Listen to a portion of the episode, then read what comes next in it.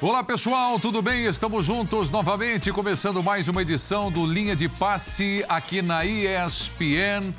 Outra rodada da Comebol Libertadores da América. Penúltima rodada dessa fase de grupos. Corinthians empatou com o Boca Juniors agora há pouco na Bomboneira. Flamengo venceu 3 a 0. O Red Bull Bragantino perdeu para o Estudiantes em Bragança Paulista dá uma complicada aí na, na, na fase de grupos a equipe do Bragantino. Você participa com a gente através da hashtag Linha de Passe através do Twitter. E esse jogo da Bomboneira é bem Libertadores da América, disputa, rivalidade, cartão vermelho e tudo mais. Antes dos amigos aqui na bancada, vamos com o Du Queiroz, autor do gol do Corinthians em Buenos Aires. Vamos lá. termina siendo un punto importante para Corinthians. Boa noite. Sabíamos que ia ser um jogo muito difícil é, aqui na La Bombonera. É, conseguimos sair na frente do placar é, e graças a Deus a gente leva esse, esse ponto para casa. Se enamoraron, se conformaron muy rápido con el empate. Não, não compreendi? Se conformaron, se enamoraron rápido del empate ustedes. Sim, sim. É, aqui é um, é um, jogo muito difícil. É, eles estavam com a posse da bola, a gente marcando atrás da linha da bola. Viemos com essa proposta, é, mas conseguimos sair com esse ponto e é muito importante para nós. Graças. Graças. Então tá aí o Duqueiroz falando, autor do gol importantíssimo para o time do Corinthians, segue líder no grupo E. E a coisa pode complicar para o Boca, hein? Dependendo do resultado na quinta-feira do jogo do Deportivo Cali, Always Red, o Boca pode cair para a terceira posição e aí vai depender da última rodada para definir a classificação. Aqui na bancada, Jean Oddi, Vitor Biner, Pedro Ivo e Paulo Calçade. Estamos todos juntos. Jean, você estava na transmissão aí, parabéns, uma ótima transmissão. Gostaria que você trouxesse aqui o primeiro destaque, então. Boa noite. Valeu, boa noite, Prieto. Pois é, acho que foi um jogo, foi um ótimo resultado para o Corinthians. Quanto a isso, eu não tenho dúvida, porque o Corinthians tem tudo para ser o líder da chave, né? Mesmo que termine essa rodada atrás do Cali, que vai provavelmente vencer o Always Red, mas na última rodada tem tudo para retomar essa liderança. A gente até já, já explicou na transmissão, né? Eu acho que, do ponto de vista tático, eu gostei do Corinthians, eu gostei das escolhas do Vitor Pereira. É, do ponto de vista emocional, da postura dos jogadores, aí eu acho que a gente tem mais para discutir. E não estou falando só por causa da expulsão do Cantilho, só pelo que houve no fim, né? Mas eu estou falando também porque me parece que, em alguns momentos, alguns jogadores do Corinthians sentiram o jogo. É, a própria postura dos jogadores não parecia ser aquela que o seu treinador queria. É claro, é um jogo diferente, não dá para negar isso. Hoje foi Libertadores da América, é, né? Completamente, Hoje contra foi. o Boca na Bomboneira. Aí tudo bem, ah, não é o melhor Boca, não é o melhor Boca, mas é um jogo contra o Boca na Bomboneira. Então acho que é, no fim das contas, você conseguir sair com um empate desse jogo, por mais que o Corinthians tecnicamente seja superior ao Boca, eu acho que no fim das contas foi, foi um bom negócio, foi um bom resultado e de alguma maneira é uma experiência legal também para o Corinthians levar aí para as próximas fases, para as fases de mata-mata da competição. É, olha, o tema principal aqui, claro, é Libertadores da América, mas o Corinthians, líder do grupo, na Libertadores, líder do Campeonato Brasileiro, tem um grande clássico no final de semana. Vitor Birner, seu destaque aqui. Boa noite, Birner. Tudo bem, Preto? Boa bem? noite a você, ao Jean, ao Pedro, ao professor Calçade, aos fãs e aos fãs do esporte. É, eu esperava um Corinthians diferente. Eu acho que olhando o copo meio cheio, perdão, o Corinthians sai dali com um bom resultado diante do que aconteceu. Você olha para a tabela de classificação, o resultado é ainda melhor, né? mas era possível jogar mais. Era possível jogar melhor, era possível entrar de uma outra forma, eu não entendi a linha de cinco do treinador contra um time que não tem tanta força assim pelos lados. Eu não entendi a ideia de escalação de uma equipe que não privilegia a posse de bola e de posição contra um Boca Juniors que tem muita dificuldade. A única coisa que me torna, que torna lógica a escolha é que o Boca é um time que gosta muito mais de contra-atacar do que de atacar. E a maneira como o Corinthians iniciou o jogo pedia ao Boca que atacasse ao invés do Boca poder investir no contra-ataque. Mesmo assim, eu esperava um jogo melhor do Corinthians do ponto de vista coletivo, do ponto de vista técnico, é, do ponto de vista emocional. Eu já sabia que a partida era muito difícil, como disse o Jean, eu assino embaixo, a gente já falou disso aqui outras vezes. Contra o Boca, na bomboneira, o ambiente, sem VAR, é um jogo sempre especial, difícil, Libertadores. Mas no final das contas, o resultado acho que foi positivo e vou detalhar depois porque eu achei que era possível fazer alguma coisa diferente hoje atuando em Buenos Aires. Pois é, mais jogos da Libertadores da América. Boa noite, Pedro. Seu destaque. Tudo bem, Pedro? Boa noite a você, aos companheiros, ao fã de esporte Corinthians em casa. Jean e Vitor já falaram do Corinthians. Ponto importante do Corinthians, vitória importante do Flamengo no Rio também. O Flamengo que não só fez um 3 a 0 mas uma imagem que me chamou muita atenção, as comemorações do primeiro tempo a preocupação do elenco após todo o tumulto dos últimos dias, em noticiário, pressão interna, pressão externa, em faixa e arquibancada, em vai ao treinador antes do jogo, o elenco corre para abraçar mais de uma vez o treinador Paulo Souza. Bom, Imagem emblemática, pedir para o nosso Dimas separar para a gente. 3 a 0 poderia ter sido mais. E aí fica uma ressalva, não é querendo diminuir a vitória, mas é uma Libertadores teremos adversários diferentes daqui para frente, principalmente no mata-mata, Flamengo já classificado, é preciso ajustar a finalização, especialmente Gabriel Barbosa, mas também outros jogadores. O Flamengo chegou bastante contra uma defesa um pouco mais frágil, poderia ter construído mais, construiu o terceiro gol numa lance muito bonito do Pedro no final do jogo, poderia ter servido, mas claramente tinha uma ansiedade de fazer um gol, corta para dentro, tenta de novo, faz o gol dele 3 a 0. E uma menção honrosa, se o adversário não era espetacular, a defesa do Flamengo tornou o adversário ainda mais incapaz de criar alguma coisa. Menções para Rodrigo Caio, voltando, dominando muito bem, controlando quando o time sobe, quando o time recua, fechando os espaços, orientando, liderando essa defesa do Flamengo e potencializou também o Pablo por ali. Então acho que são os destaques iniciais do Flamengo, a gente se debruça um pouco mais ao longo do nosso de passe. E principalmente se tem alívio para o técnico Paulo Souza para seguir o trabalho dele depois dessa vitória 3 a 0 diante da Católica, Arão, Everton e Pedro marcaram os gols. O Paulo Calçado esteve comigo durante o intervalo no Star Plus. Estivemos apresentando o intervalo e falando de Corinthians e Boca. Mas agora aqui no Linha, tudo bem, Calçade? Olá, olá, companheiros. Para você que nos assiste, boa noite. É... O Vitor Pereira pensou numa coisa, o time fez outra. Mas fez porque também ele escalou um time incap... não é incapaz, mas com mais dificuldade de ter a bola. É um time que ele num 3-4-3. A inspiração foi o jogo contra a Portuguesa, pela Copa do Brasil. A realização foi diferente. Por quê? Porque ele tinha um meio de campo com Duqueiroz e Maicon, tinha velocidade, tem o William, tem Gustavo, tinha o Jô à frente, os laterais e para prender a bola. Se não havia no Corinthians, para tocar. Então, no Corinthians, quando tinha bola, tinha que acelerar acelerava, perdia o Boca em cima. Então o Boca terminou o jogo com 75% de posse. O Corinthians chutou uma bola, fez um gol, o Boca 15. É, o resultado é excepcional. A operação do jogo ela não foi boa. O Corinthians sofreu muito hoje, ganhou com gol contra o Deportivo Cali. O melhor jogo do Corinthians foi contra o Boca 2 a 0 na Arena. Mas a, a maneira como o Vitor escalou, com outros jogadores, o Corinthians poderia ter a bola do jeito que ele escalou, era um time para acelerar. E ele tentou marcar a saída.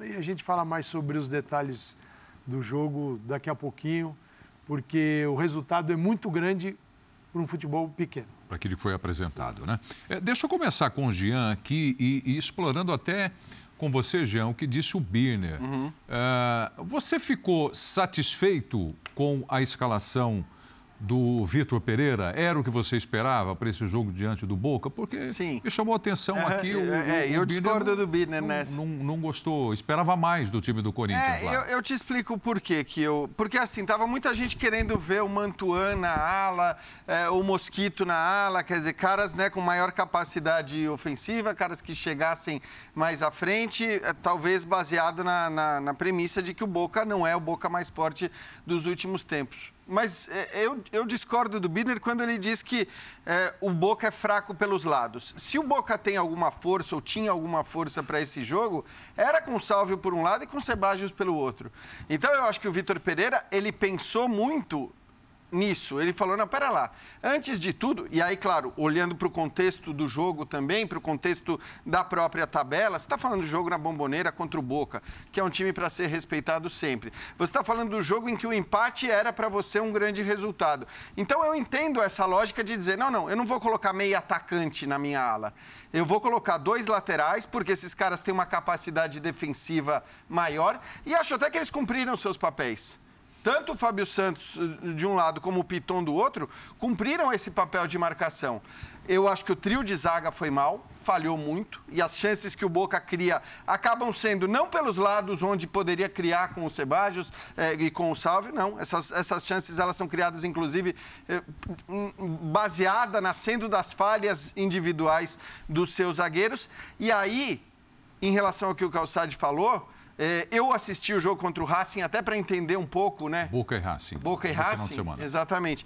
E o Racing, muitas vezes, quando o Boca subia essa marcação, o Racing conseguia se livrar dessa marcação alta e ao se livrar da marcação alta, acionava seus homens de frente e conseguia criar boas chances. E foi melhor que o Boca. E foi muito melhor que muito o Boca, melhor. mas muito melhor que o Boca. Então, eu acho que quando o Vitor Pereira escala esse time, ele está pensando, sim, em fechar pelos lados, mais do que atacar pelos lados e, e impedir que o Boca jogasse por ali.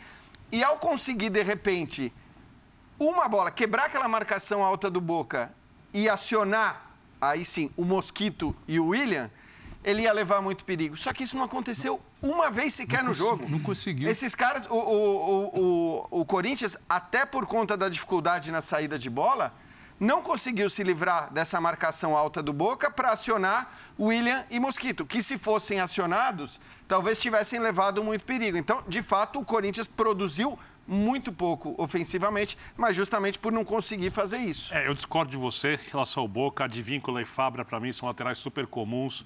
Os não, não. Jogadores, os laterais. Não, mas. Quando eu... você apoia pelos lados, você tem que jogar com todo mundo. Não, não, mas. Não dá pra você colocar os atacantes e falar que eles vão resolver o jogo sozinhos. Mas, mas você que... associação, concorda? Quem que ia, quem que ia criar o, o Oscar Romero? Ia criar centralizado? Porque o que contra, eu... contra o Racing, por exemplo, ele jogou mais aberto. O, então, Só que tem o Vidia, exato. que não, tá, que não pode ser escalado. Não pode ter escalado, mas o que eu estou falando é que assim, você olha para a escalação do Boca hoje, e acho que o Vitor Pereira já sabia disso, porque isso estava sendo anunciado desde ontem.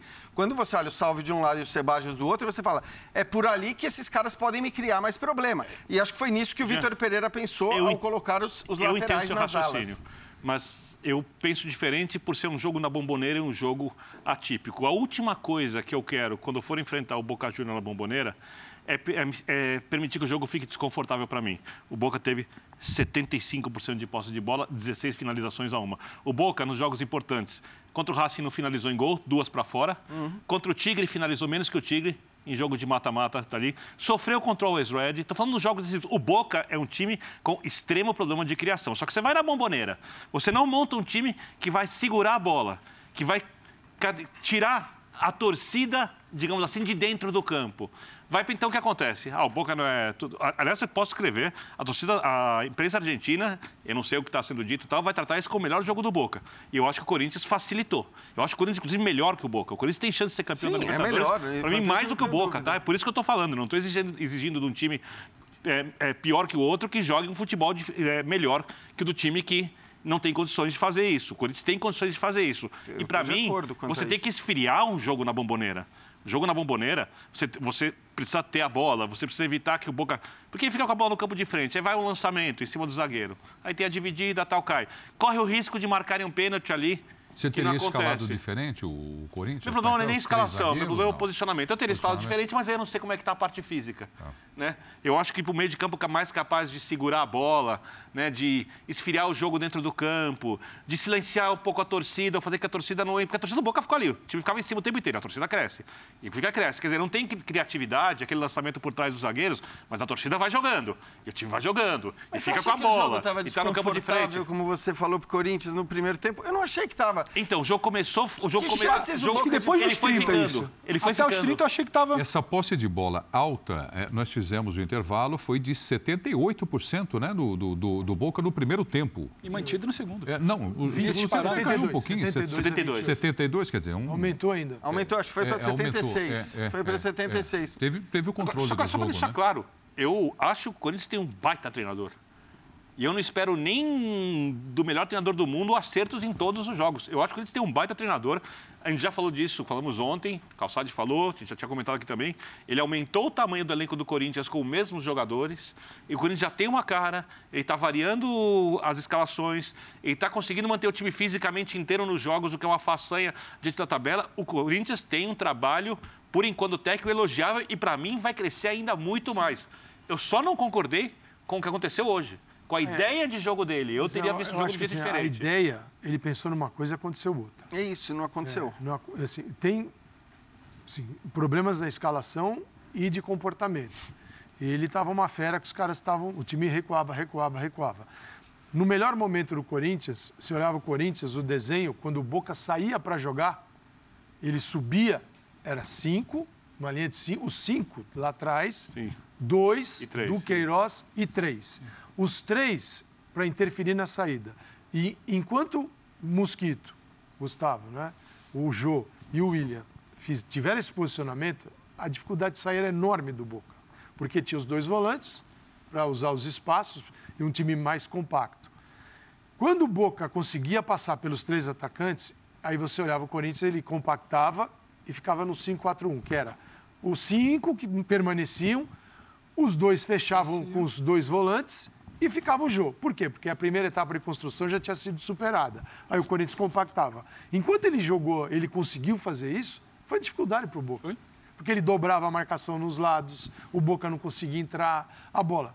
Só que com o tempo ele foi baixando, baixando, baixando tanto, isso bagunçou tanto, porque quando você dá 75% da bola, você vai ter todo tipo de bola dentro da área, todo. Até a hora que teu zagueiro dá um chute para cima, fica olhando para ela, ela cai, Ainda mais na e o bomboneira. Benedetto faz o giro e faz o gol. Quer dizer, é tanta oportunidade, é tanta bola para o adversário que você vai sofrer mais. Enquanto ele conseguiu né, criar essa marcação com esses jogadores, funcionou. Só que, para ter a posse, quem era o jogador da posse nesse Corinthians? O Maicon? O Duqueiroz? E era, O William- William... o Maicon... Na beirada. Quando eu vi a escalação, Hoje foi o Maicon abaixo. Quando, quando eu vi. Eu- Deixa eu ir até a bomboneira. É- Deixa eu ir é- até a bomboneira. A gente já volta aqui na discussão, porque o Gustavo Zupac vivendo esse clima do jogo na bomboneira. Vamos colocar o Zupac aqui na linha, de- no, no linha de passe. Zupac, boa noite. É, eu acho que você já estava ouvindo aqui a nossa discussão. A questão é a seguinte: resultado para o Corinthians, um empate por um a um. Bom, muito bom. Dificuldades do Corinthians para enfrentar o Boca. Que avaliação que você faz, Zupac? Tudo bem? Tudo bem, Prieto? Uma ótima noite a você, aos companheiros. Forte estava acompanhando atentamente a excelente discussão dos companheiros.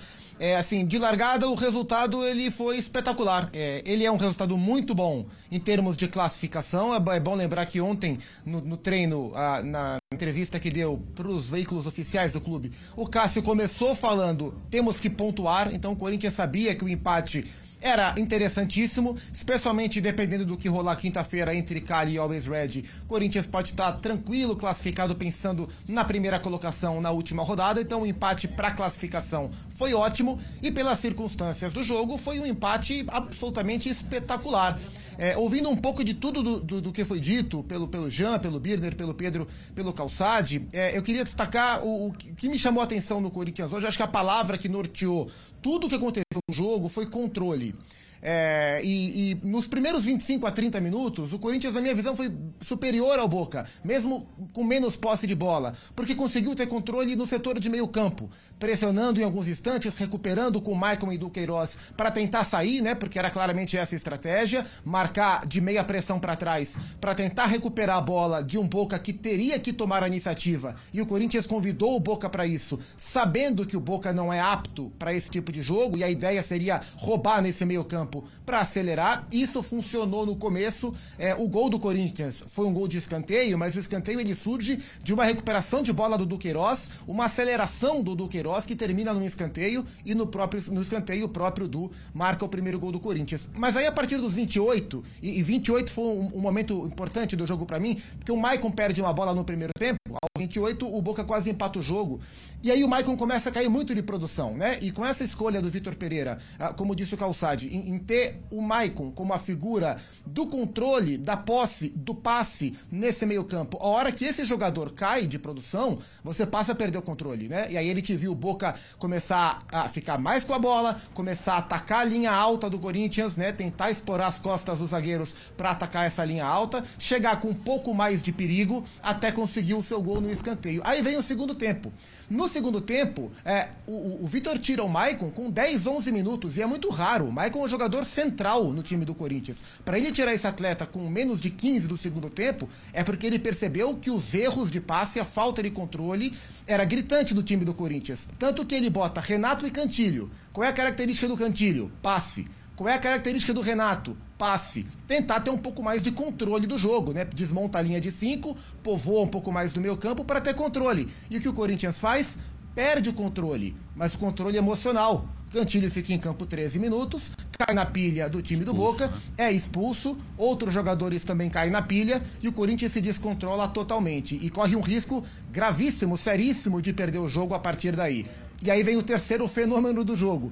Aparentemente, no momento mais complicado, no 10 contra 11, o que o Corinthians faz? Recupera o controle, o controle emocional. Passa a sofrer menos no 10 contra 11 do que estava sofrendo no 11 contra 11. E aí eu queria destacar um jogador em especial nesse último terço, nesse último instante do jogo. O que o Fábio Santos jogou a partir do 10 contra 11 foi uma grandeza. Uma atuação de jogador grande, de campeonato grande, no momento mais complicado do Corinthians no jogo uma atuação que não foi boa, é, o controle emocional em vários instantes bastante complicado, mas no momento mais agudo, o Corinthians se segurou e traz um ponto que é fundamental, especialmente pelo que não conseguiu agredir o Boca aqui na Argentina, Prieto. Valeu. Então, aí o Zupac que viu alguns momentos em que o Corinthians esteve melhor no jogo contra a equipe do Boca. Eu né? ia concordar, o Jean citava ali o início de jogo, eu ia falar exatamente disso. Pegando a fala do Zupac, vou até tentar dividir porque antes de passar a bola lá para a bomboneira, e que bom termos ele lá, o Jean falava e o Maicon um pouco abaixo, e eu concordo. E para mim, o divisor do jogo não era um Corinthians brilhante, mas era um Corinthians de controle. O Corinthians não sofria até os 25, 26, 27 minutos, se eu não me engano. Tem uma bola que o Maicon perde. Um dos poucos momentos que o Corinthians tem a bola, uhum. e é essa escolha do Vitor de ter o Maicon, talvez não tenha outro jogador, até debati aqui com o Calçado se não poderia trazer o William um pouco mais para dentro por ver essa dificuldade. A bola não estava sendo esticada na ponta. Talvez o William um pouco mais por dentro para segurar essa bola, não aconteceu.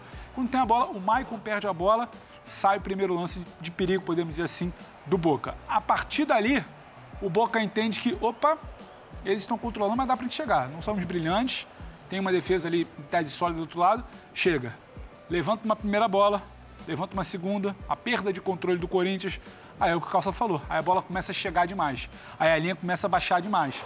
Aí o que era 5-4-1 era um 5-4-1 com 4 quase no meio. O 4 passa a vir quase ali na meia-lua. A bola começa com a chegar demais. do Vitor Pereira. Exa exatamente. O Edu de Menezes, inclusive, que estava fazendo a ponta, estava dentro do campo na nossa transmissão, ele cita por duas vezes, Jean, que ele fala não é exatamente algo combinado. Os auxiliares no segundo tempo e o Vitor Antes pediam que jogasse. Tá o Zupac traz, lembra muito bem. Tem a entrada do Cantígio, tem a entrada do Renato. Ele tenta em algum momento ter essa bola. Corrigiu o que não aconteceu, o que aconteceu fora do esperado com a formação inicial, com o desenho do primeiro tempo. Então, o Corinthians não conseguiu. Ele não conseguiu. Como que você usa a forma corrigiu? Mim... Sim, sim. E para mim tem muito dessa chave, dessa virada. O Maicon falha, ele sente. Para mim, no lance do gol, veja bem, não é culpa do Maicon mas é uma bola que o Michael mais inteiro, ele disputaria de outra forma quando o Raul Gustavo chuta, a bola vai muito alto, chega para a divisão ali, ele é muito facilmente batido. É... Mas aquela bola era mais do jogador que vem de frente. Sim, mas ele é, é, do jogador que vem de frente. Mas ele disputa melhor essa bola, ele acaba sendo muito. Ele cai. Não é, o Michael não é jogador de cair na disputa daquela. Ele cai. Aí tem, eu acho, uma falha também da zaga. O Benedetto vai sobrar. Que, o João Vitor se afasta do Benedetto. Não, tem, do, né? tem dois momentos. Né? Tem um momento que a bola sobe, você se recompõe. É. Tem um momento que o Benedetto recebe ele vai. Acho que você cita isso na transmissão. É. Parece que ele vai dando espaço. Isso, ele vai indo E aí o Benedetto dentro da área, com espaço, é o Boca apertando, o gol vai sair. Então ali, para mim, virou uma chave. Virou uma chave do Maicon, virou uma chave do Corinthians de comportamento.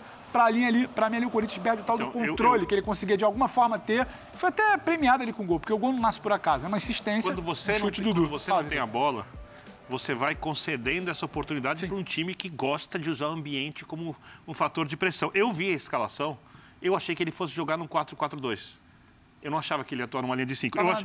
eu achei que ele fosse colocar o Bambu na direita, Fábio. com o, com, com o João Vitor, o Raul Gustavo e o Fábio numa linha de quatro, Sim. que o Pitão fosse fazer uma parede ah, na frente do Fábio, um porque tem velocidade e é lateral batendo na frente de lateral para fechar o espaço por ali, que fosse ter o Gustavo no lado direito, porque o Bambu não avança e o Gustavo pode aparecer ali como terceiro jogador de frente o tempo inteiro, velocidade, protegendo Perfeito. o, entre aspas, lateral, que é um zagueiro jogando na lateral, do Queiroz e Michael por dentro, para dar velocidade, para permitir que o William circulasse. Porque a chance do William, por exemplo, numa jogada um pouco mais por dentro, ganhar um lance no mano a mano contra o Esquerdós é enorme. Sim. enorme, um zagueiro limitado, é, não é ruim, experiente, é inteligente, tem suas virtudes, mas é lento. Você pega um cara que nem o William, que um passo à frente, uhum. dois passos explode, sai na cara do gol. Então eu imaginei que ele fosse dar essa liberdade para o William circular, né? E usar muito o Jô, que sempre vai segurar pelo menos um dos zagueiros. Quando ele joga, quando, quando, o time avança, quando o time recua, desculpe as linhas, e obriga o William a voltar para o 5-4-1, quando ele recupera a bola, o William está muito longe. Está tá, tá no campo de defesa. E aí tem que percorrer todo o campo para chegar no Boca Juniors. E aí facilita o erro de passe, porque o jogador não encontra então, ninguém do lado. Por isso que eu não concordei com a estratégia. É só por isso. Mas é que assim, eu entendo o que você está dizendo, mas isso acontece justamente no, no, momento que o Zupac falou, quer dizer, já mais para o final do primeiro tempo. Me parece que a estratégia dele, e aí eu estou muito... para o fim ali, já. Eu estou muito de acordo com o que disse o Zupac, a estratégia dele era, de alguma maneira, chamar o Boca assim e ao roubar a bola e conseguir se livrar daquela marcação mais alta que o Boca chegou a fazer contra o Racing, acionar esses caras, porque tanto o Mosquito como o William teriam essa capacidade. Mas por isso que eu achei que o time recebendo a bola mais à Por isso que eu achei que o time ia jogar com duas linhas de quatro quando havia escalação para fazer isso. A escalação foi para esperar o Boca. Exato, isso, exatamente. Essa, mas então... Porque ele tem velocidade para saída. Isso. Porque se a inspiração e, e foi. Eu não, eu não acho uma má ideia. Não, se foi o jogo Só que não, foi, não deu não, certo. Não, deu certo. É o que você falou. Se o jogo contra porque aí você tem que ter você tem que ter posiciona, você tem que ocupar os espaços corretamente. E o Corinthians foi cada vez diminuindo, recuando e aí o Boca para cima. No jogo contra a Portuguesa, que foi uma, eu diria, uma inspiração e foi, porque ele usa é, Robson Bambu, João Vitor e Fábio Santos eram os três zagueiros. Tá bom. É, aí ele usa no final o Fábio Santos assim, mas ele vai com o Piton do outro lado. Ele preferiu um pouco mais de segurança nas laterais. Isso, por causa Justamente daquilo que eu falei. Para esperar o... e para esperar, porque esse é um time que vai esperar. Para esperar, mas qual era o cenário contra a Portuguesa? Era e se projetar para cima. E o que que havia ali? Havia o Watson e o Juliano por dentro porque os, as beiradas eram dos laterais. Uhum. No jogo de hoje, as beiradas não eram dos laterais, porque os laterais também não. Não, né? os, os, laterais, laterais. É que então. Fica, fica, é outra. É outra o quanto, porque se você for ver nos, nos, minutos iniciais, nos 10 minutos iniciais, pelo menos o Piton, ele estava subindo. Ele tá, depois que sai o gol, e o gol sai muito cedo, sai aos 16 minutos, foi uma linha de 5 lá atrás. Foi total. Então não sei o quanto isso não foi condicionado pelo resultado. No início. Quando próprio, dúvida no início. O, né, o, o próprio Eduardo de, de Menezes fala... o resultado foi... Cara, o, o Vitor Pereira está pedindo para o time sair, para o time... Né, então... o resultado levou o time a fazer algo que o é Vitor é isso. A minha, a, minha questão, a minha questão é a seguinte. É, eu entendo que o Boca é um time com muita dificuldade de criação e o Corinthians poderia usar o contra-ataque perfeito. Minha pergunta é: essa é a estratégia ideal contra um time que enfrenta o Racing e não consegue dar um chute no gol na direção certa? Contra, com um time que tem dificuldade de criar contra o Always Red? Contra um time que tem dificuldade, por exemplo, de que, que cria menos que o Tigre no jogo decisivo pela talvez, Copa Argentina? Talvez, dentro de uma circunstância. E, e somado uma coisa, só professor, para contar, dentro da bomboneira, onde a posse de bola do adversário se você... tende a gerar então, crescimento da equipe em se campo, você interfere, Se você interfere na saída de jogo de um time que já tem dificuldade e tem jogadores rápidos, a partir do momento que você recupera a bola, você aciona e joga. Essa, o time era para fazer isso. Só que o time vai recuando e aí a equipe não consegue mais sair. Porque se você ocupa uma outra zona do campo, quando ele aparecia nos 5, 2, 3 lá, que era a linha de 5 aqui no fundo, os dois no meio de campo, os três tentando marcar, e o Boca tinha dificuldade, se você recupera a bola ali, você sai com o Mosquito, você sai com o, o, William. o William. você tem uma, enfim, pode ser o, o, o Michael que se apresenta. Digo, não é um time para ficar com a posse e circulando, mas é um time para tirar a bola e jogar. Ele não tirava e não jogava. Aí o Boca com 75% de posse. É, deixa eu voltar com o Zupac na Bomboneira, em Buenos Aires, e a discussão que vale aqui para todo mundo. O Zupac vai está tá escutando a gente. Daqui a pouco a gente restabelece aí o sinal com o Gustavo Zupac. Mas eu já faço aqui a colocação para vocês. Corinthians e Boca, na penúltima rodada nessa fase de grupos, já traz uma cara de oitavas de final, não traz? Traz assim um clima já de jogo eliminatório, é um jogo de decisão. É, um é especial. É um Agora, especial. essa questão emocional que você trouxe aqui uhum. no seu destaque, isso não precisa ser corrigido urgentemente o Cantídio entra do jogo e é Tá bom. expulso. É, Isso é... uma coisa que preocupa? Então, mas isso, Prieto, eu acho que assim, até quando eu, eu falei da questão emocional, eu fiz questão de dizer que a questão emocional não se resume única e exclusivamente ao que fez o Cantilho. né? e acho que a gente vai ver e vai discutir o lance do Cantilho. Eu, sinceramente, nas imagens, eu, eu só consegui ver a, o, né, o Cantilho meio que dando uma cabeçada. Agora está rolando um papo de que ele teria recebido uma cusparada. Exato. É, e aí a, a coisa. Seria a resposta dele. Exatamente. E aí, claro que, a- como disse o Simon, né, você tem que mostrar, é, é, expulsar os dois. Mas eu queria.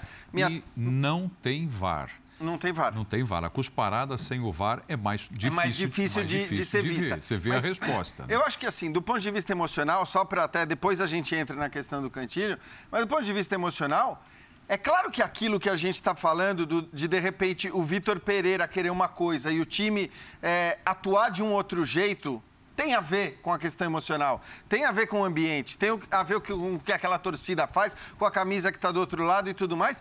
E eu acho que, assim, é, é E claro. com a construção de um time, Jean, que, Que que, roda, tá- que roda o tempo todo. que roda o tempo todo, que tem ainda jogadores muito jovens, porque né, não foi o time mais experiente. Se você olhar para o trio de zaga, que para mim foi o pior, o pior setor do time na partida de hoje, você está falando de um trio de zaga muito jovem. Então acho que é uma coisa, de repente, para né, que, que vai servir de experiência também para o próprio Vitor Pereira. acho que está anotado no caderno Isso. dele. Então, se tiver um jogo de oitavas de final mais ou menos como esse, talvez o Fábio Santos passe a ser um dos três zagueiros. E ele- Parecia uma certeza, aliás, é, exato. para este jogo. Parecia, a gente achou que ia É. ser assim. Então, assim, o, o importante é que o Corinthians tem tudo não só para se classificar, mas para ficar na primeira colocação. E o que aconteceu hoje vai servir de subsídio para o seu treinador tomar as decisões, fazer as escolhas Pra e para os próprios melhor. jogadores Hoje terem acho, experiência Preto, lá para frente. embora Acho vários momentos diferentes, sete jogadores que foram formados na base do Corinthians entraram hoje. Sete jogadores? Sete. Sete jogadores. Zupac voltou? Inclusive autor do gol. Voltou. Zu- Zupac, você ouviu a pergunta, a colocação que eu fiz aqui? Ouvi, ouvi sim, sobre o lado emocional e eu acho Isso. isso, muito importante, Prieto, porque é, quando, a- a- assim, a, a- partir do segundo tempo, os jogadores do Boca começam a provocar, sobretudo os zagueiros do Corinthians, especialmente o Benedetto. É, os jogadores do Corinthians começam a cair na provocação, o Corinthians começa a ser bastante amarelado e tem o lance que é o divisor de águas no aspecto emocional, que é a queda do Fábio Santos, o Cássio joga a bola para fora, o Fábio levanta prontamente, os jogadores do Corinthians gostariam que a bola fosse devolvida e o Boca quer jogar, né? E aí vem aquela narrativa: "Ah, mas o Boca sempre faz isso e a arbitragem sempre permite". As duas coisas são verdade, tá? As duas coisas são verdade. Mas aí vem a terceira parte. Se você sabe que o seu adversário vai te provocar, se você sabe que a arbitragem tem uma grande chance de ser permissiva, o que é que você faz? Você cai na pilha ou você se mostra preparado para esse tipo de circunstância que você sabe que vai acontecer? Corinthians optou por cair na pilha. Corinthians entrou na pilha do Boca Juniors.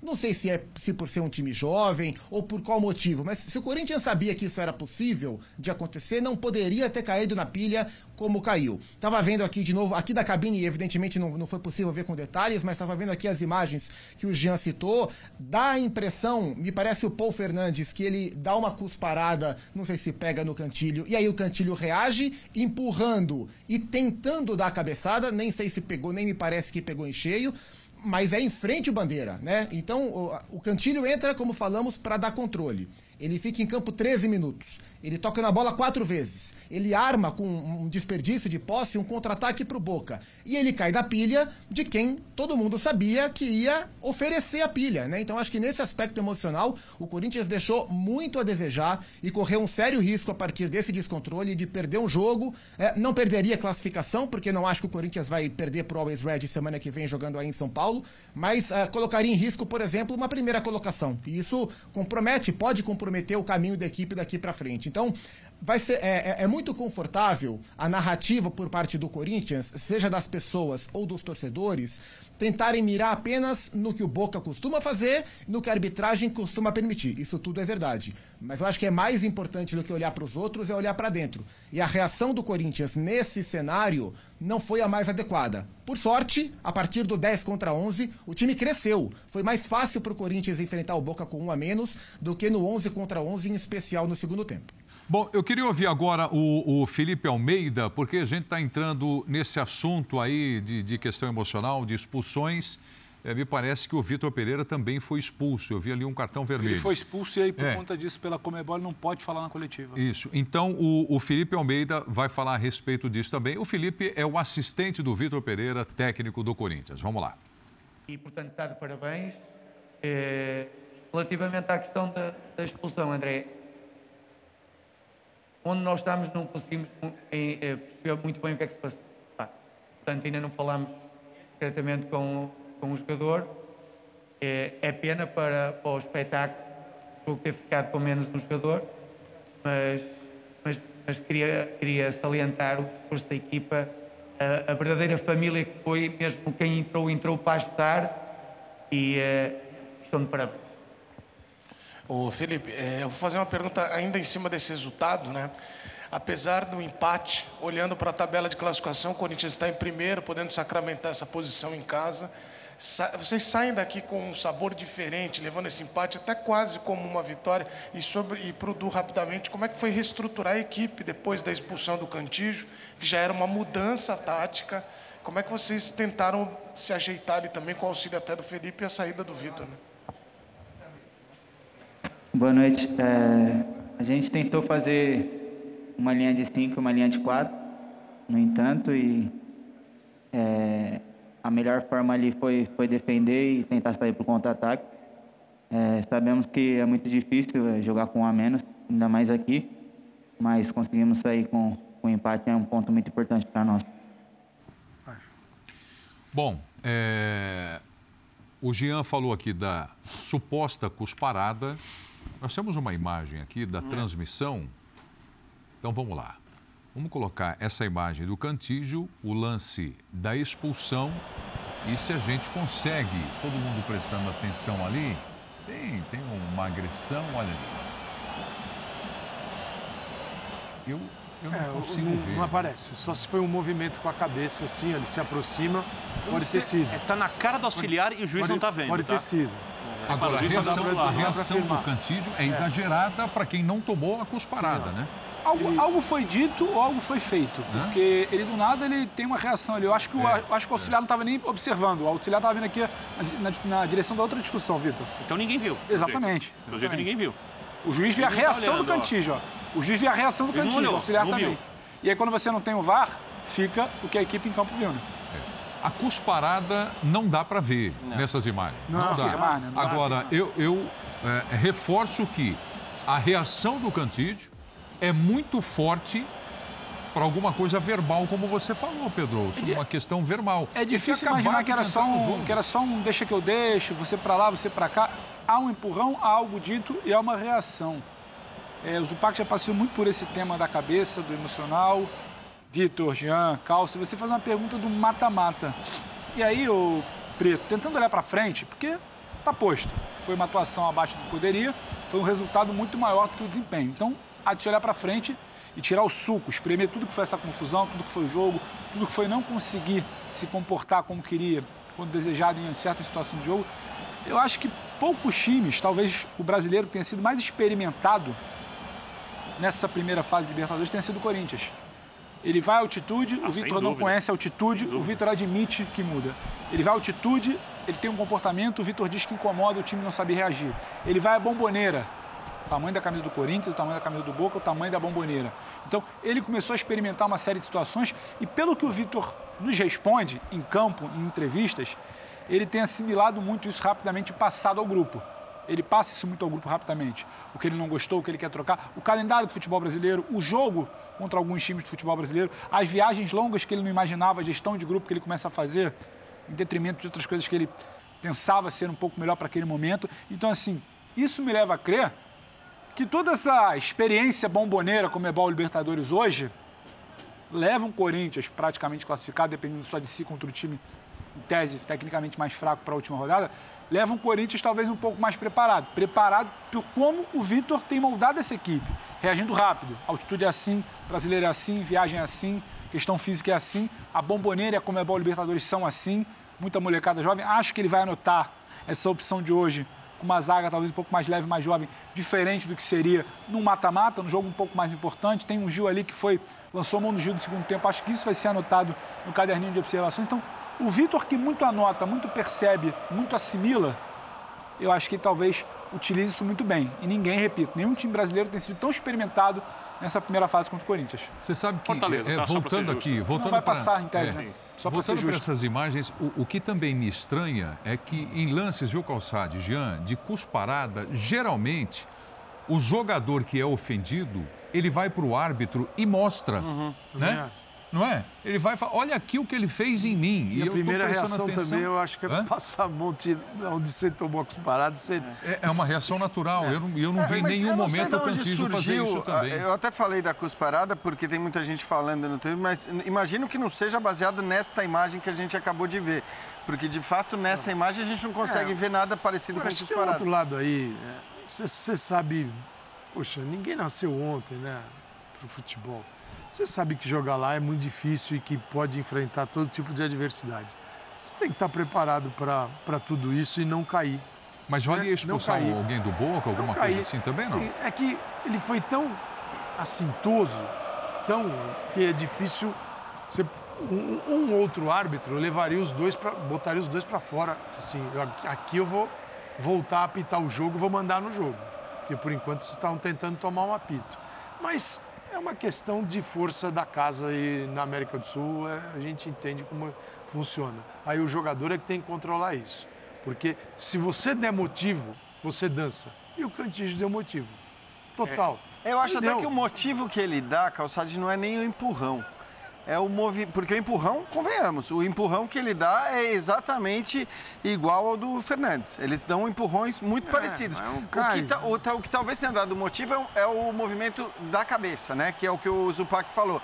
Não dá nem a impressão de ter pego em cheio. Se pegou, pegou meio de raspão, mas ele dá aquele, faz aquele Gesto, movimento né? de cabeçada e tal. E aí é isso, é o, é o famoso foi juvenil, né? Quer dizer, deu a possibilidade, permitiu é, que, que essa interpretação de agressão fosse. E aí não dá, entendeu? É por isso que eu falei durante a transmissão. Cara, não dá para o cara entrar em campo em 11 minutos, né? O Cantijo entrou, ele A errou. imagem é forte, hein, Gino? Ele errou uma bola, ele errou uma bola ali que quase permitiu ao Boca chegar ao gol e depois o lance seguinte praticamente foi, foi isso aí. É, realmente, para mim, independentemente do que o Corinthians vai dizer ou reclamar, é um cara que tem que ter a atenção chamada porque ele podia ter prejudicado muito o Corinthians na reta final do jogo, porque o Corinthians, meu mal, né, naquele momento estava segurando. Eu, a- te- eu tenho, um, tem um lance emblemático de história de Libertadores que tem a ver com isso. Primeiro, a gente não sabe se teve cusparada ou não teve. Vamos supor que houve a cusparada, que é um dos gestos mais repugnantes que uma pessoa pode fazer contra a outra. Tá? Então, não estamos defendendo quem cuspiu.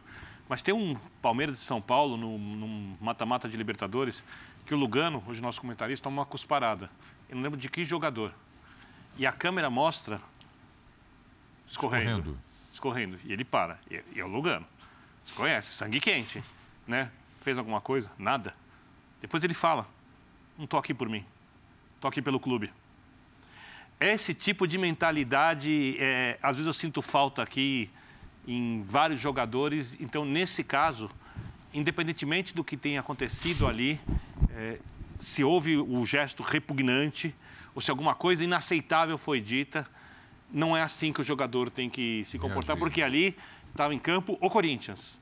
Não é o jogador. O jogador está ali para servir a instituição, a camisa, os milhões que pararam para assistir o jogo. Não está ali por ele. Então ele precisa ter o controle, lidar com esse tipo de coisa, ainda mais sabendo que você vai jogar contra o Boca lá. Quando a chance de acontecer alguma coisa assim, aumenta. Com o Boca, sem ter um timaço. Né? Se fosse o Boca de Esqueloto, Teves, Riquelme, aí É. aí é complicado, não tem esse timaço. Então você precisa se preparar para esse tipo de coisa e, para É. mim, caiu ali, aparentemente, com muita facilidade. ô, Tem que ser os- malandro aí. É. Saber, saber enfrentar Mas eu isso. posso fazer o advogado do diabo? O Lugano, quanto a essa passagem, era início de carreira dele? 2005? Não era. Não era. Já era um Não era tão jogador... rodado assim, né? Não, não, mas já era um jogador que acostumado ao ambiente sul-americano, muito mais ao, ao enfrentamento, a um cara de defesa, a um cara de combate.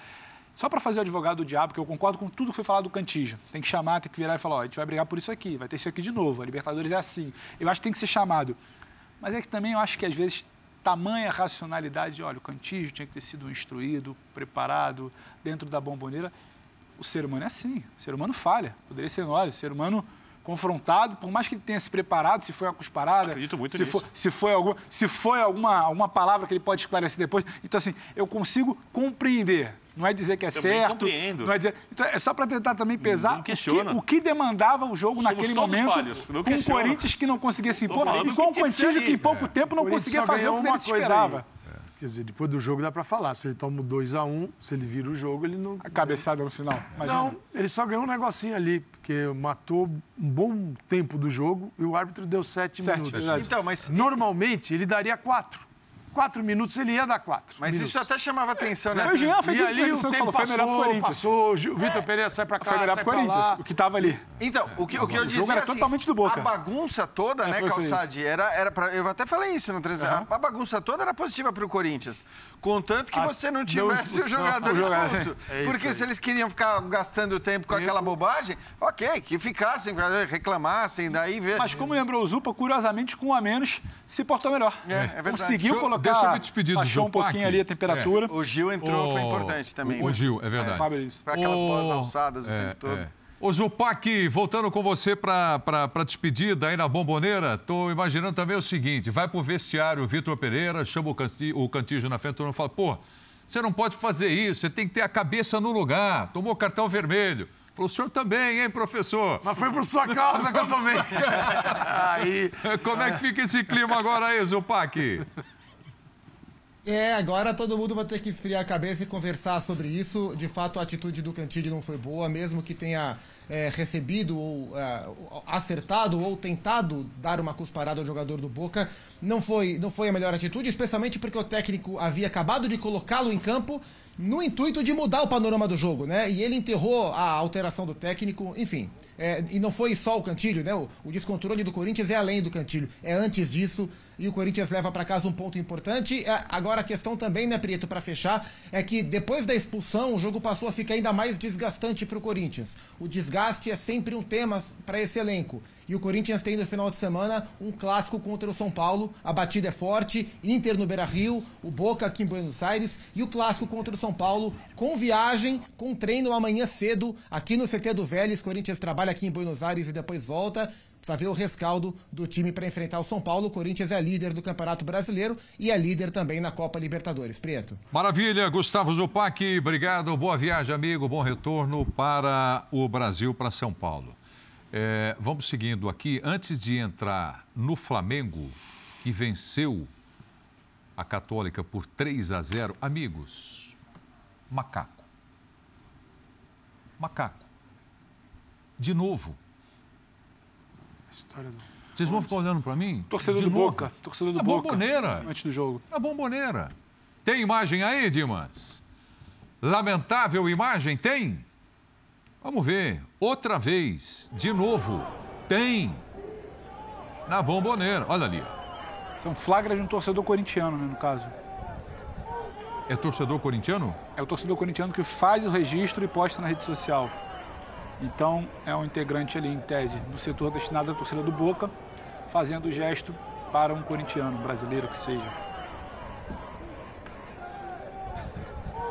É inacreditável. É, bom, né? eu confesso que eu não tinha nem visto, porque a gente estava ali se preparando para Foi, foi bem antes do jogo, começou a circular, você já na. A gente já transmissão. estava na cabine, agora a Comembol prometeu, né, e soltou um comunicado essa semana, né, Pedro? Sim, sim. Prometendo uh, medidas... Punição severa. Punições mais severas, vamos ver, tá aí, já tem de cara. Tem, já tem. Já- se, já- pô, se precisa, tá aí. Tá aí. Tá de Esse é, o, bandeja. esse é o primeiro episódio depois do tal anúncio da Comebol. Então, Só para só pra ser justo, inclusive a Comebol divulgou hoje que a Universidade Católica levou uma multa que soma 70 mil dólares, para mim, irrisório quando se trata de racismo. irrisório. Porém, tem parte da arquibancada fechada por três jogos. É, É, muito, muito, fraco, muito pouco, mas é uma atualização Puniu da o cimento. determinação de semana passada. O cimento está punido. É, bom, a hora que você começar a mexer em pontos, Aí em grana, sim. aí resolve porque é o seguinte: onde é que isso muda? Quando o clube passa a ter medidas educativas, preventivas para não perder dinheiro e pontos. E o torcedor que está na arquibancada, quando faz um gesto desse, quem está em torno sabe que este gesto é, vai inviabilizar a ida ao estádio. Por quê? Porque ela foi inútil, porque vai perder os pontos. aí a arquibancada cuidará desse tipo É de uma coisa muito mais branda, professor Calçado. Lembra quando voavam coisas, objetos para o campo o tempo Claro. inteiro? Aí começou a cair um pedaço de papel, um copo de água vazio. Nossa, não é que a turma não ficou mais educada, né? mundo. Só que isso fechava o estádio. Aí as pessoas ao redor falam, não, vai fazer Foi essa ele, foi meu ele. time. Exatamente. Estou falando do, do copo de plástico com Sim, água que mas- não machucaria ninguém para o campo. Imagina o gesto de racismo. Ah, o presidente, Então- no, no Brasil, o novo presidente do CBF, o Edinaldo, disse que vai, Compromisso dele. que é um Segundo compromisso disse. dele. Esperamos, torcemos, porque a gente pode mudar aqui, na nossa casa. A América do Sul é tolerante, a Comebol então nem se fala. Não é só América do Sul, a Europa também. Não, não. A gente está falando da- daqui, nós estamos falando de um, de um torneio mundial. na Sim. América do Sul, né? É, não dá para o Comebol agir na UEFA. É, Lá só tem pet na camisa e poucas ações. E eu só queria. Então, a gente vai sair de É Corinthians? porque já temos o, o- o Paulo Souza lá no Maracanã. Então, tá bom. A É. gente, eu achei que a Eu gente tinha vol- uma eu volto tela sobre o Corinthians. Eu volto com você aqui. É, essa imagem aí é, a gente coloca para que o torcedor acompanhe, né, o nosso assinante veja, mas eu confesso que eu assisti 10 segundos e não consegui olhar mais para a tela para ver aquele bobão imitando o macaco. Everton Ribeiro e Paulo Souza falando. Flamengo venceu, vamos nessa. Boa noite, Monique Danello, TNT Esportes. Vou fazer a mesma pergunta para o Paulo e para o Everton. Vocês podem ficar à vontade para responder na ordem que vocês preferirem. O Flamengo teve uma boa atuação hoje, conseguiu a classificação para as oitavas da Libertadores, mas acho que a gente viu aqui dois momentos que foram momentos marcantes que eu gostaria que vocês falassem sobre eles. Um é no primeiro gol, quando todo o time vai ali até o banco que vocês comemoram em união. E depois no final também, quando vocês vão ao centro do gramado e se reúnem, a gente vê o Hugo né, pedindo a palavra ali no centro da roda e sendo abraçado por todo mundo. Depois de uma partida que teve apoio da torcida, mas também muitos protestos na arquibancada, eu queria que vocês falassem sobre esses dois momentos. Que mensagem eles passam para o torcedor do Flamengo? Que grandeza que é este, este nosso Flamengo. E vimos realmente a grande energia e como o Maracanã eh, consegue empurrar de uma forma eh, a ajudar-nos a, ter um caudal de jogo como nós tivemos, de procurarmos constantemente o, o golo, eh, de sermos felizes na parte final, como nós fomos. Os jogadores que merecem, porque têm vindo a trabalhar para que possa acontecer aquilo que aconteceu hoje, com a qualidade que apresentámos hoje, eh, para podermos ser cada vez mais consistentes. Eh, por isso é muito importante o facto de, jogarmos em casa, sobretudo eh, à frente do nosso, do nossa, da nossa torcida, para nos poderem ajudar e poderem empu- em- empurrar. Depois, eh, acho, que, acho que vários jogadores já, já falaram e eu vou repetir um pouco aquilo que alguns deles já falaram. Tiveram a oportunidade nas, nas coletivas ou- ou no- nos corredores, quando fala com vocês.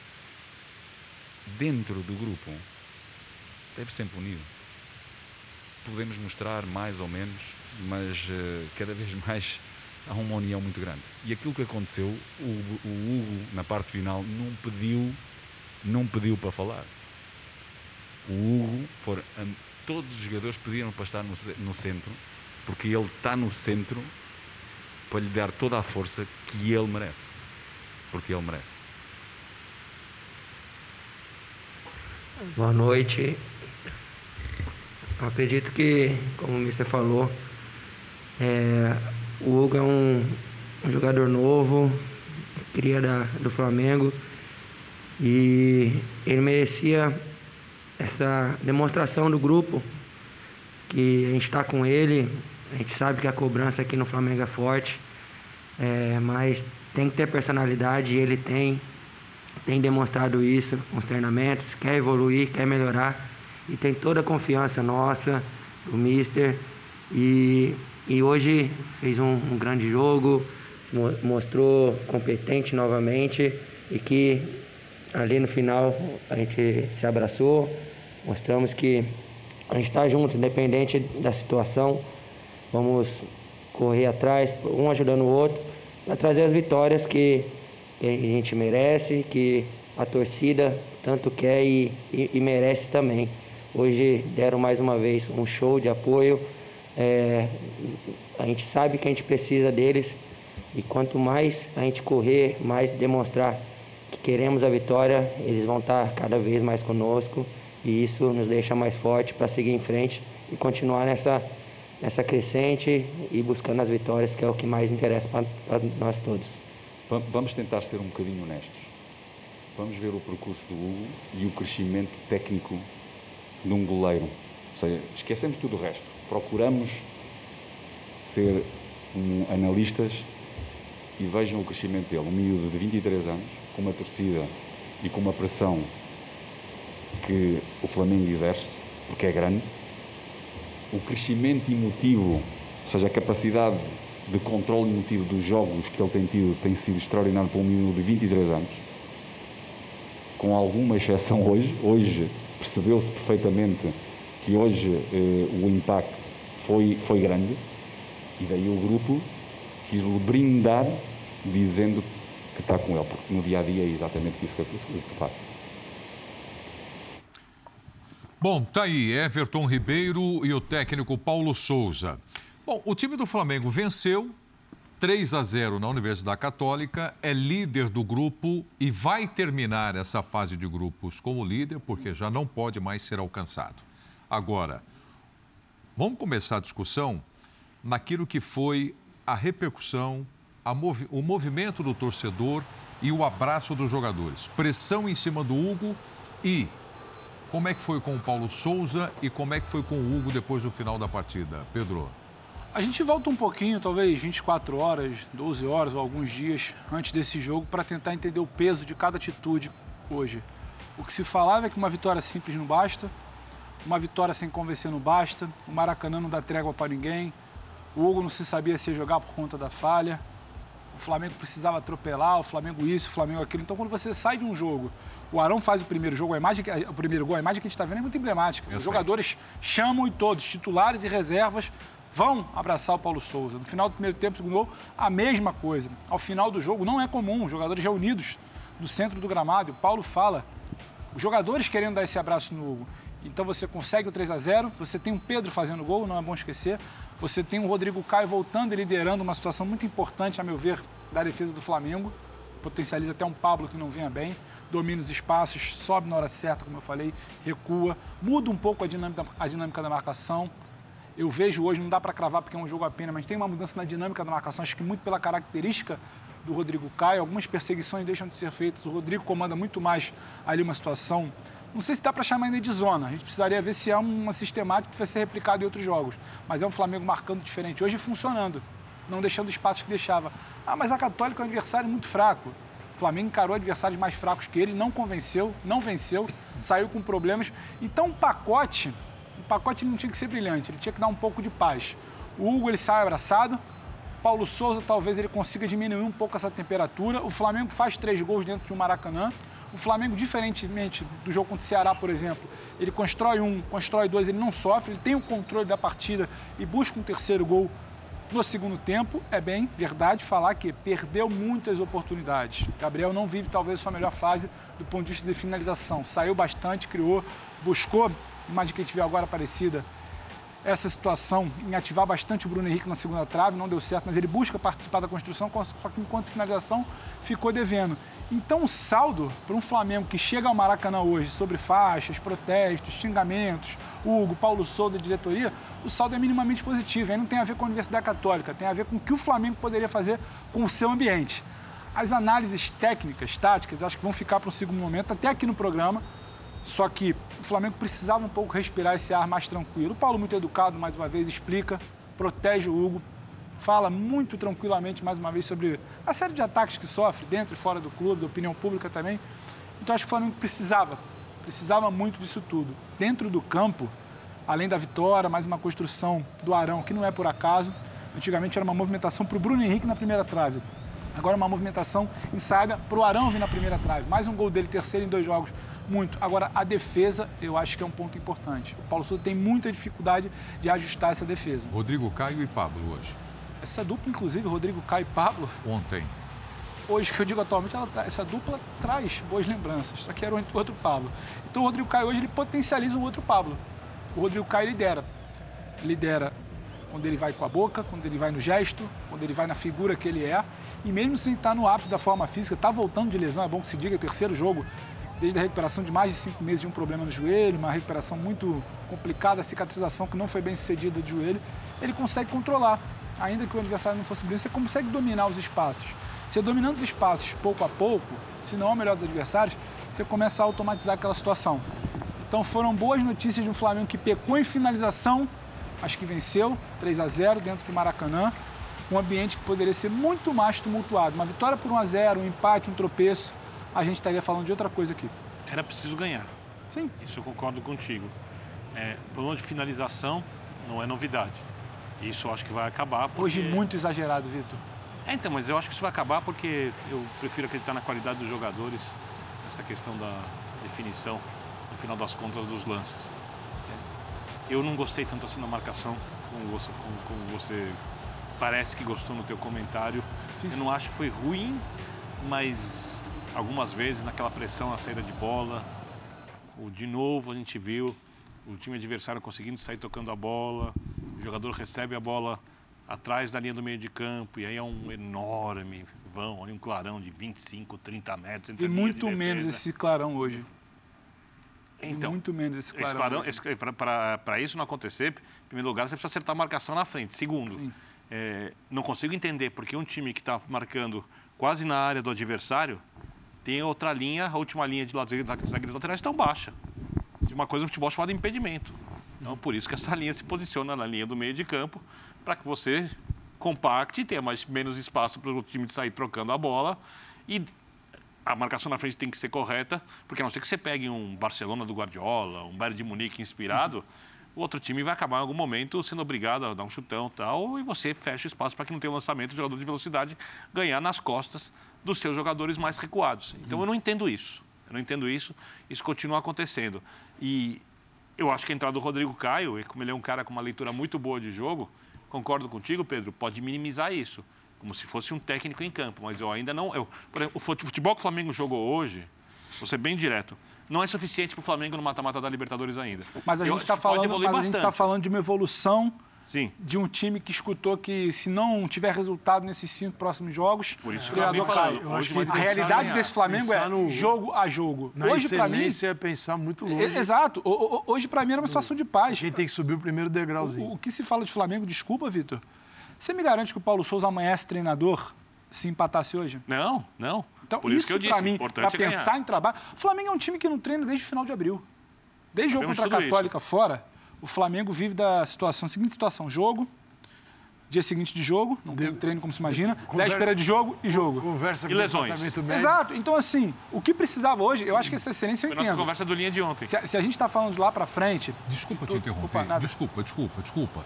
É que eu, eu prezo tanto por informação Vamos. e eu, eu vou voltar nesse assunto. Imagina. É 10 segundos que eu preciso. Vamos lá. Recebo uma mensagem aqui do Gustavo Zupac Perfeito. que diz o seguinte: uma pessoa dentro do vestiário do Corinthians nos disse que não houve cusparada. Perfeito. Viu para estar lá. Então a gente discutiu isso, né? Perfeito, Pode perfeito. ter tido, aqui ninguém afirmou, né? Então bacana, o Zupac passa a informação. De dentro do vestiário não houve cusparada. Você tem Desculpa, você eu tem- interrompo porque isso tem uma é é, fundamental. quando Porque a gente aventou a possibilidade. Sim, sim, né? é Exato. fundamental Quando, quando você tem um cara que nem o Zupac, que sabe apurar informações muito bem, bem Claro. informado, a informação sai de alguém do próprio Corinthians, acho que o assunto aqui É. acabou. Exato. Fechou, fechou. Voltamos para o Flamengo Ah, aqui, só é que a informação era É importante. por isso que eu acho que hoje tinha muito mais a ver com como o Flamengo acordaria amanhã, a sequência de um trabalho que ele nem existe, para ser bem verdade. E o Flamengo, o Flamengo não consegue treinar. Então que trabalho é esse, de um jogo para o outro? Então, tinha muito mais a ver com isso. A excelência eu concordo, Vitor. Esse Flamengo Eu não tô pedindo ainda perfeição, tá? passo a passo que conseguiu vencer a Católica com falhas de finalização, poderia ter sido muito mais, e um jogo decisivo talvez custasse caro. Não vai, não é, não é o trabalho de excelência. Só que hoje precisava de outra coisa. Hoje precisava conseguir dormir e acordar, Eu minimizando não acho que o time foi mal, danos. mas eu quero lembrar que tem uma rodada do Campeonato Brasileiro importantíssima no final de semana. Infelizmente, é que é contra o Goiás, né? Goiás, infelizmente, ele vai conviver com isso. que eu Se não- não for assim todo jogo, vai conviver não com consigo isso. entender é uma torcida que vai a seu goleiro o tempo todo tentando desestabilizar o jogador e ferrar o próprio time. Não entra na minha cabeça. Perfeito, Calçade. Assim, eu não vi o jogo e, e, fiquei até surpreso. O, o goleiro eu fiquei surpreso garotão, com essa né? informação. Porque Porque fazer assim, se ferra o time, eu não consigo. O torcedor, a missão do torcedor, eu, porque a gente, todo mundo aqui vai para arquibancada. Na arquibancada é, sempre digo isso aqui. Hoje eu volto para minha casa com a certeza de que eu ajudei a ganhar o jogo. Quantas vezes vocês não voltaram para casa com a certeza de você que está aí, que fala assim: hoje eu empurrei meu time para a virada para ganhar um jogo? Várias vezes. Agora, algum- muita gente vai voltar para casa. Hoje eu tentei ferrar meu time e destruir a carreira do goleiro. Que que não, tem vários goleiros lá, né? Não conseguiu. Não Então, conseguiu, mas. o, o Calçade, é, eu fiquei Que muito surpreso. Obviamente, eu não, não vi o jogo porque eu estava fazendo a partida do. Corinthians. Quando o Pedro me falou aqui que o Hugo foi vaiado o jogo inteiro, eu falei, cara, não é possível. Espanto, né? E, porque assim, isso tem a ver com, a- com essa relação miserável que a gente tem com o futebol. Miserável. É, é uma Boa- relação miserável, é uma relação que, que não é saudável. É, eu entendo completamente, né, se você quer criticar o dirigente durante o jogo de futebol no estádio, eu entendo completamente. Né? Isso não vai é, necessariamente e provavelmente não vai abalar, se você direcionar suas críticas a dirigentes, você não vai abalar individualmente um jogador ou outro. Se você quer criticar o técnico, o peso é outro também em relação ao jogador. Eu acho que as críticas a um treinador, e eu não estou, evidentemente, eh, defendendo críticas ao Paulo Souza. Acho que né, a gente tem falado muito sobre isso aqui. Acho que é, é absurdo o que se faz com o Paulo Souza hoje no Flamengo. Mas você vaiar o goleiro, um goleiro jovem, é uma coisa inacreditável. É, a- até cada porque- toque na bola. até porque, Prieto, a questão é a seguinte: não é nenhum caso em que assim essas vaias vão ajudar a tirá-lo do time titular. Quer dizer, por conta disso você vai. Não, o, o- o Flamengo contratou um goleiro importante, um goleiro que foi recentemente eh, convocado para a seleção brasileira, que entre os goleiros que atuam no Brasil é o segundo, pelo menos na visão do técnico da seleção brasileira. Ou seja, esse cara só não está jogando porque ele está machucado. A hora que ele não estiver machucado, ele evidentemente vai tomar esse lugar no gol. Então, eu não vejo qual é o benefício. Como disse o Calçade, você prejudica o time, você prejudica o goleiro numa partida importante, você desvaloriza um cara que é um- um- uma promessa do clube. O Hugo é ainda uma promessa, é um jogador com enorme potencial, então não dá para entender. Mas isso tem a ver com a relação que a gente tem com o futebol e não é exclusividade da torcida do Flamengo. É bom que se diga. Não, lógico que não. Infelizmente, essa relação com o futebol faz parte do que a gente vê no Brasil eu não o tempo vou, todo. Eu não vou nem mudar de assunto ainda sobre isso e não faço comparações também do futebol brasileiro com o futebol europeu. Lá também tem problemas, hein? Mas ainda bem que nesta semana eu, eu, eu fiquei encharcado de emoção vendo a torcedor, o torcedor da Juve se despedindo do Chiellini e do Dybala. Foi um negócio lindo, emocionante. Mas é um contraste aqui, a hora que a o gente Dybala vê que o tá indo Maracanã. para Inter, tudo indica, É, né? Só isso. Pode Tá ser, indo pode Inter. ser que sim. né? Que Mas aqui a gigante. imagem do Hugo Que linha chorando, olha. A imagem do Hugo chorando e sendo abraçado, enquanto esses torcedores, que disse o Calçade, e não é toda a torcida do Flamengo, mas grande parte, no Maracanã, vaiaram o Hugo, ele sai chorando e abraçado por todo o elenco. Isso é forte, cara. Realmente. Imagem é forte. Claro, realmente não é Mas- mas- fácil. mas olha Ó, só- só, só ouve um pouco, Calçado. Ouça isso, olha. Sobe o som. A bola vai voltar para ele, quer ver?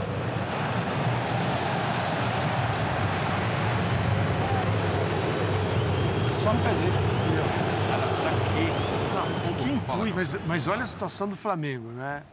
Um time que tem organização, tem orçamento, tem ótimos jogadores e está tentando reunir tudo isso e encontrar o resultado dentro de campo, como todos. Tem algum que já encontrou? Não, né? Então está todo mundo A- nessa barca. Até que dispara na tabela, você falou hoje que o Corinthians tem mais É assim, né? resultado do que. Então, aí o que, que esse Flamengo chama atenção no jogo de hoje?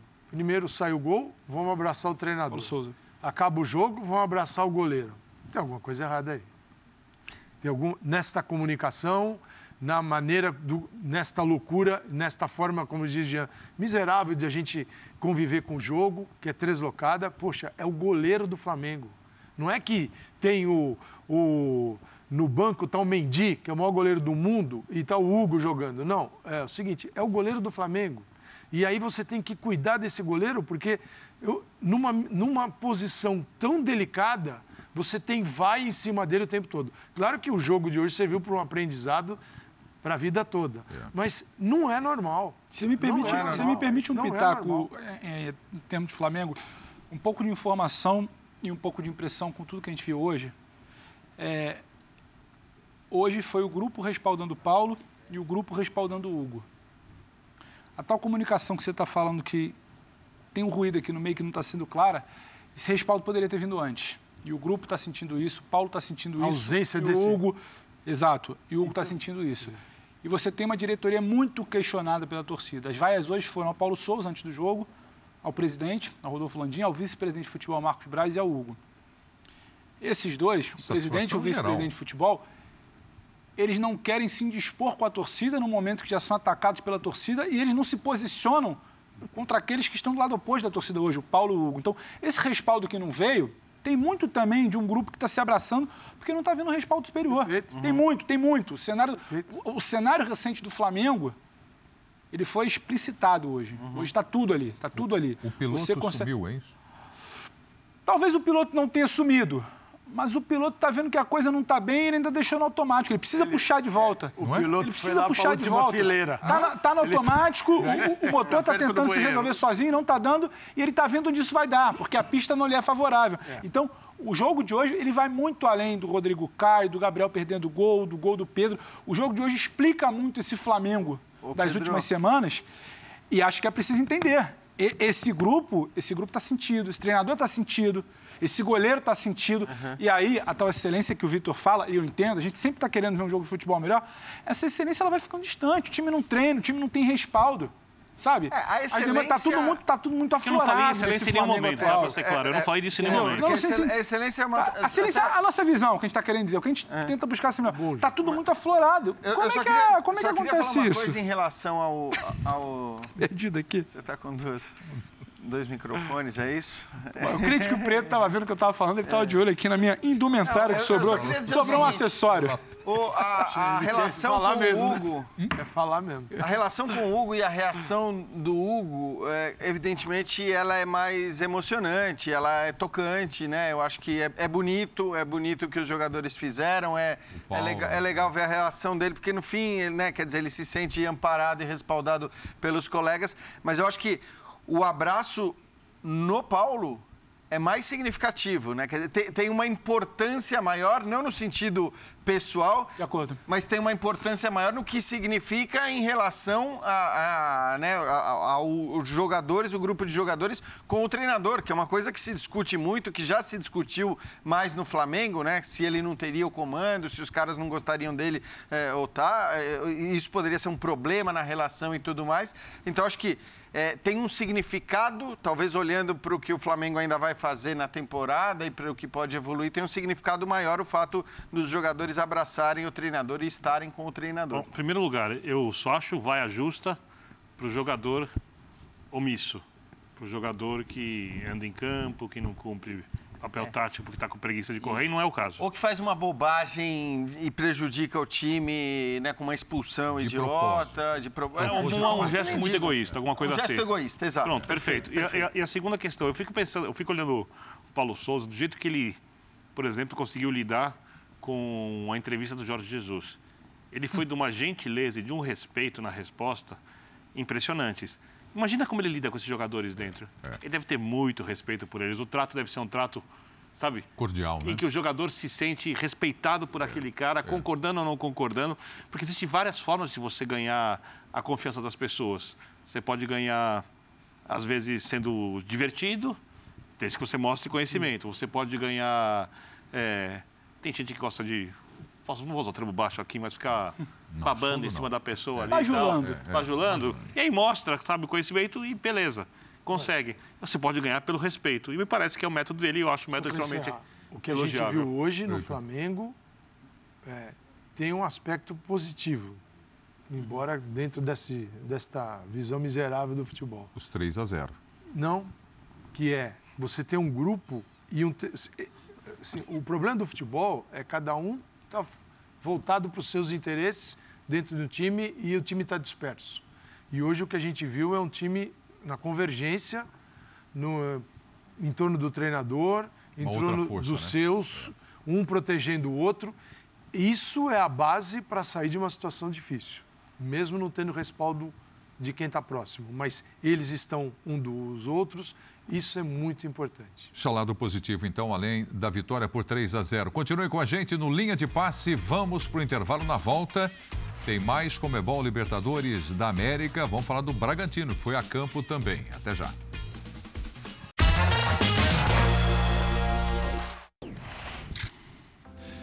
Essa é a classificação do Grupo C, que tem mais uma equipe brasileira. O Bragantino, que perdeu para o Estudiantes por 1 a 0. O Estudiantes foi para 13 pontos, o Bragantino 5.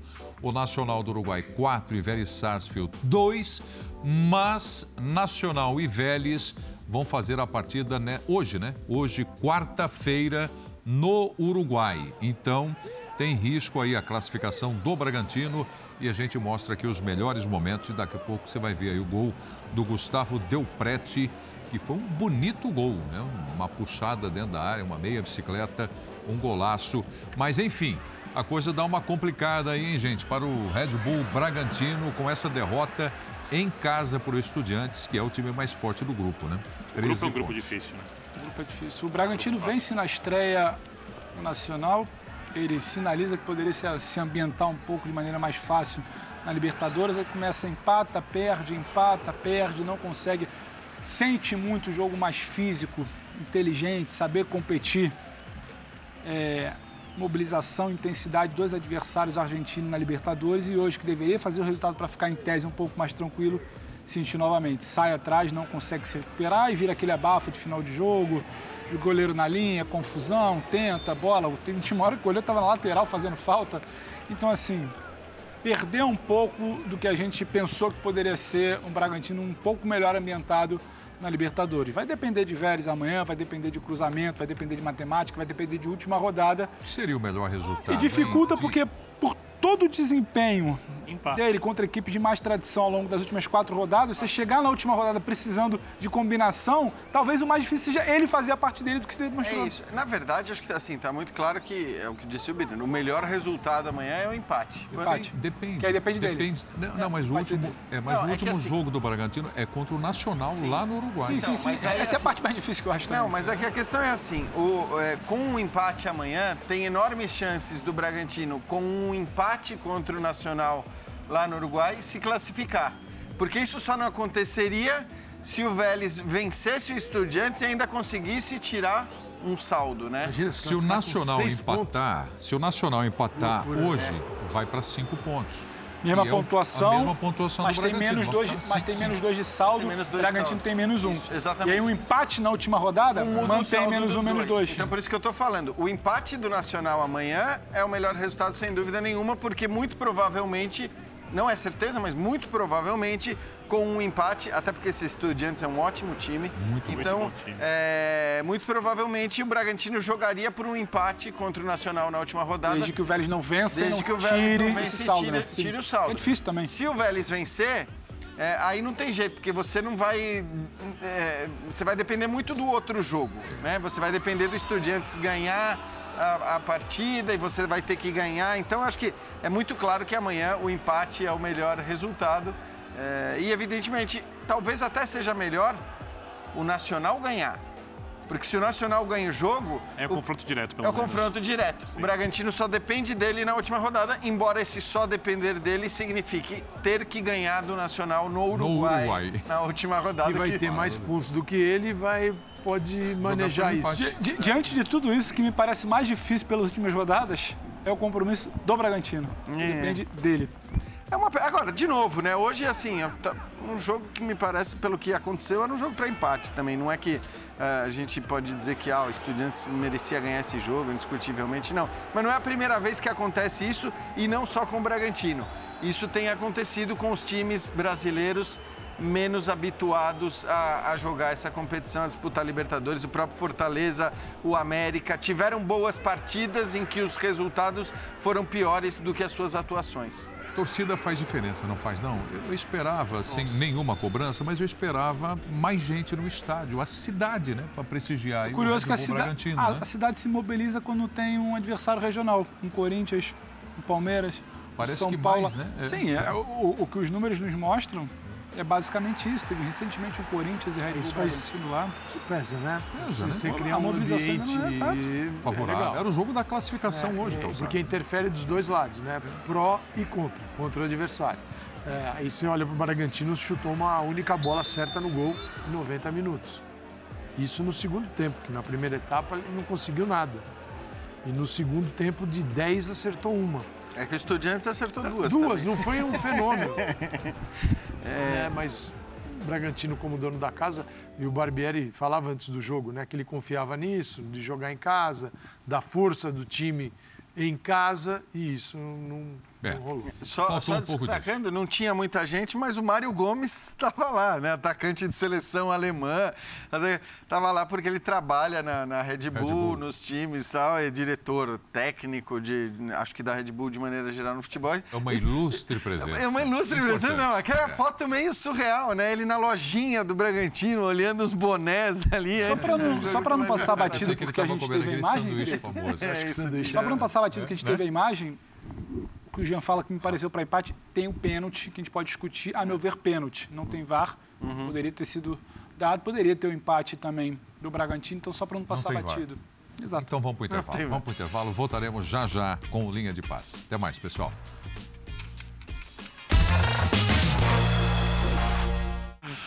Muito obrigado pela sua companhia. Vem o Sport Center. Um abraço, Jean, Calçade, Pedro. Manda aí, Birner. Saúde e paz a todos. Uma ótima quarta-feira. Ótima quarta para todos nós. Até mais, Valeu. pessoal. Obrigado. Tchau.